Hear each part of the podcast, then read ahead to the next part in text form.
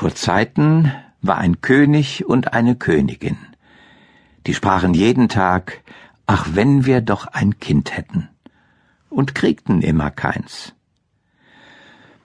Da trug sich zu, als die Königin einmal im Bade saß, dass ein Frosch aus dem Wasser ans Land kroch und zu ihr sprach Dein Wunsch wird erfüllt werden. Ehe ein Jahr vergeht, wirst du eine Tochter zur Welt bringen. Was der Frosch gesagt hatte, das geschah. Und die Königin gebar ein Mädchen. Das war so schön, dass der König vor Freude sich nicht zu lassen wusste und ein großes Fest anstellte. Er ladete nicht bloß seine Verwandte, Freunde und Bekannte, sondern auch die weisen Frauen dazu ein, damit sie dem Kind hold und gewogen wären. Es waren ihrer dreizehn in seinem Reiche. Weil er aber nur zwölf goldene Teller hatte, von welchen sie essen sollten, so musste eine von ihnen daheim bleiben. Das Fest ward mit aller Pracht gefeiert. Und als es zu Ende war, beschenkten die weisen Frauen das Kind mit ihren Wundergaben. Die eine mit Tugend, die andere mit Schönheit, die dritte mit Reichtum und so mit allem, was auf der Welt zu wünschen ist.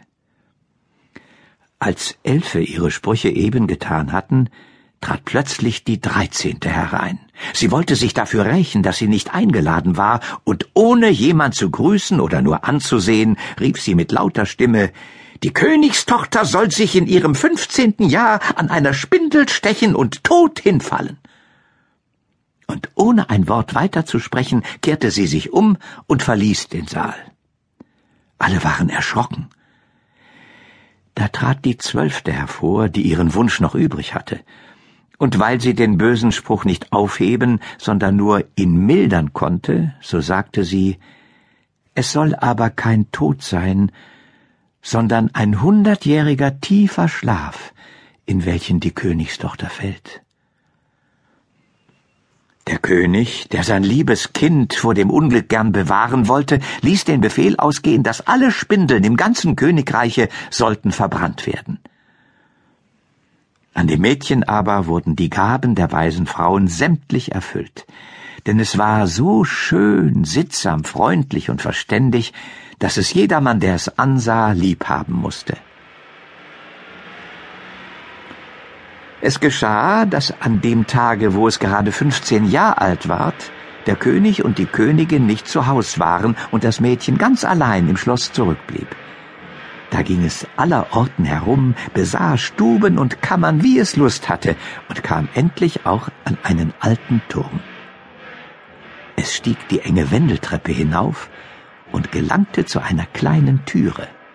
In dem Schloss steckte ein verrosteter Schlüssel, und als es umdrehte, sprang die Türe auf und saß da in einem kleinen Stübchen eine alte Frau mit einer Spindel und spann emsig ihren Flachs.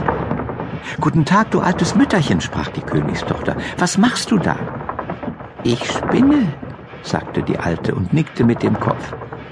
Was ist das für ein Ding, das so lustig herumspringt? sprach das Mädchen, nahm die Spindel und wollte auch spinnen. Kaum hatte sie aber die Spindel angerührt, so ging der Zauberspruch in Erfüllung und sie stach sich damit in den Finger. In dem Augenblick aber, wo sie den Stich empfand, fiel sie auf das Bett nieder, das da stand, und lag in einem tiefen Schlaf. Und dieser Schlaf verbreitete sich über das ganze Schloss. Der König und die Königin, die eben heimgekommen waren und in den Saal getreten waren, fingen an einzuschlafen. Und der ganze Hofstaat mit ihnen. Da schliefen auch die Pferde im Stall, die Hunde im Hofe, die Tauben auf dem Dache, die Fliegen an der Wand. Ja, das Feuer, das auf dem Herde flackerte, ward still und schlief ein. Und der Braten hörte auf zu brutzeln. Und der Koch, der den Küchenjungen, weil er etwas versehen hatte, an den Haaren ziehen wollte, ließ ihn los und schlief. Und der Wind legte sich, und auf den Bäumen vor dem Schloss regte sich kein Blättchen.